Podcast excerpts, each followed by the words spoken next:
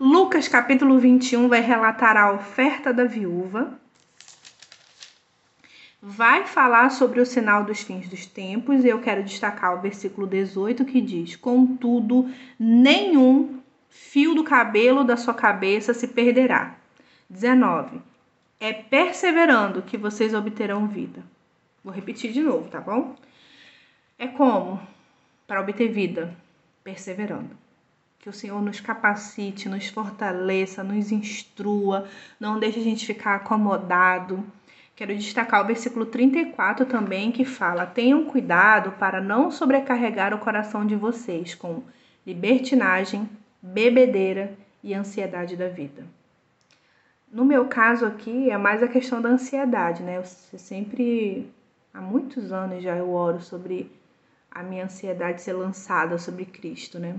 O 36. Estejam sempre atentos, atentos.